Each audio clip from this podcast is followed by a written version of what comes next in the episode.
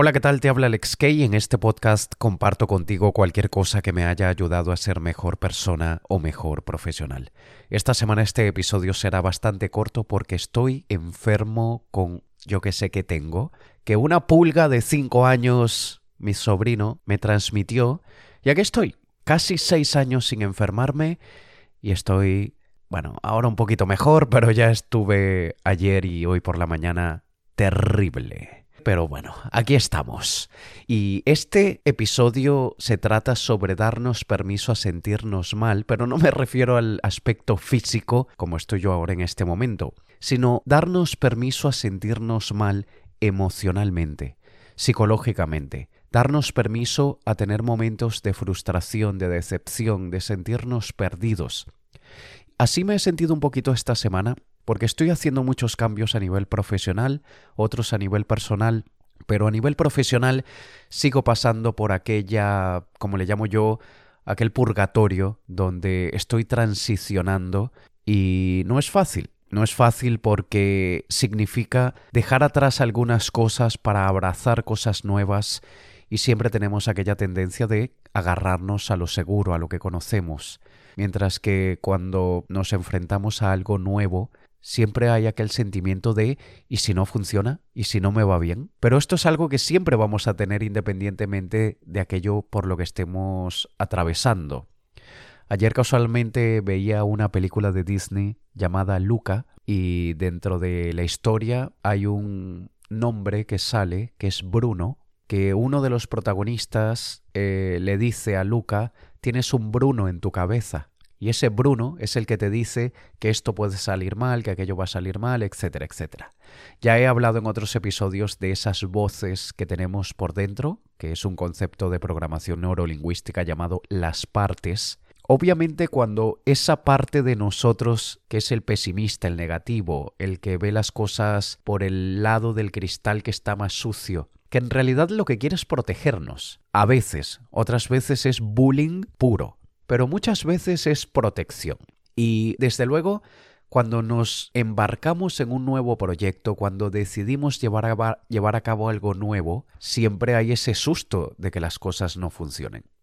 Y en mi caso particular, estoy decidiendo retomar en parte el mundo del espectáculo, en parte porque lo voy a mezclar con mis conferencias y voy a estar haciendo es básicamente conferencias espectáculo o espectáculos conferencia, como quieras llamarle. Y para el tipo de proyecto que tengo en mente, es algo que toma muchos meses de preparación para que de repente en un mes se pueda caer todo. Obviamente me entra la duda, me entra el miedo, y como sabrás si me sigues hace tiempo, y siendo el autor del libro Triunfar con miedo, no es que me quiera quitar el miedo, es aprender a actuar con el miedo que siento y no dejar que el miedo me paralice.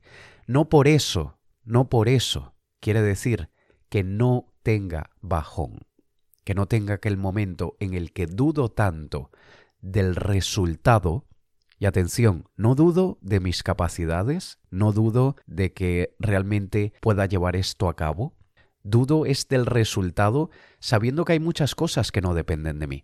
En los últimos años he lanzado proyectos que han sido un fiasco, un fracaso, pero de la misma manera que las grandes empresas también los tienen.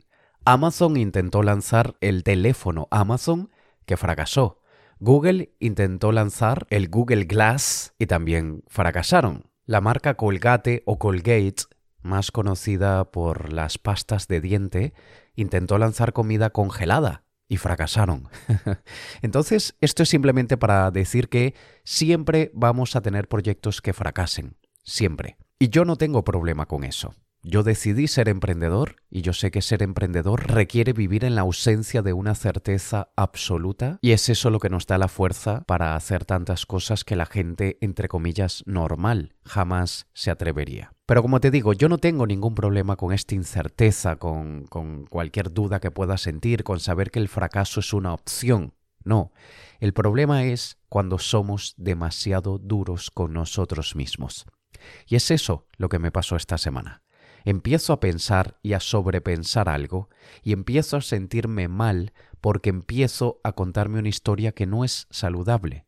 empiezo a contarme la historia de cómo es posible que yo, tantos años en esto, aún me sienta así, cómo es posible que tenga momentos en los que dudo de esto o aquello, cómo es posible que no tener claro cuál camino seguir entre A, B o C me genere esta ansiedad, cuando he pasado por todo eso mil veces.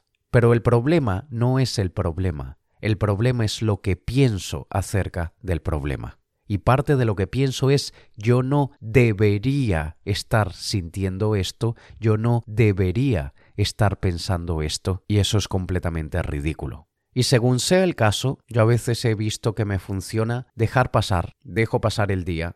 Hoy estoy mal, hoy no he sido productivo, hoy no he logrado encontrar pensamientos que me ayuden a ver esta situación de otra manera, y ya mañana me sentiré mejor. Y en muchísimos casos así es. En la gran mayoría de los casos, al día siguiente tengo una energía totalmente distinta.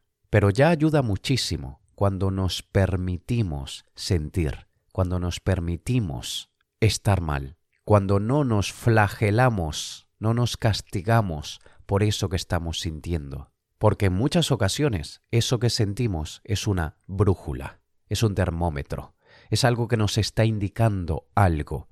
Y a veces puede ser tan simple como nos está indicando algo que probablemente no habíamos considerado, o nos está alertando ante una de las posibles salidas o uno de los posibles resultados, mejor dicho, sobre aquello que, estamos considerando.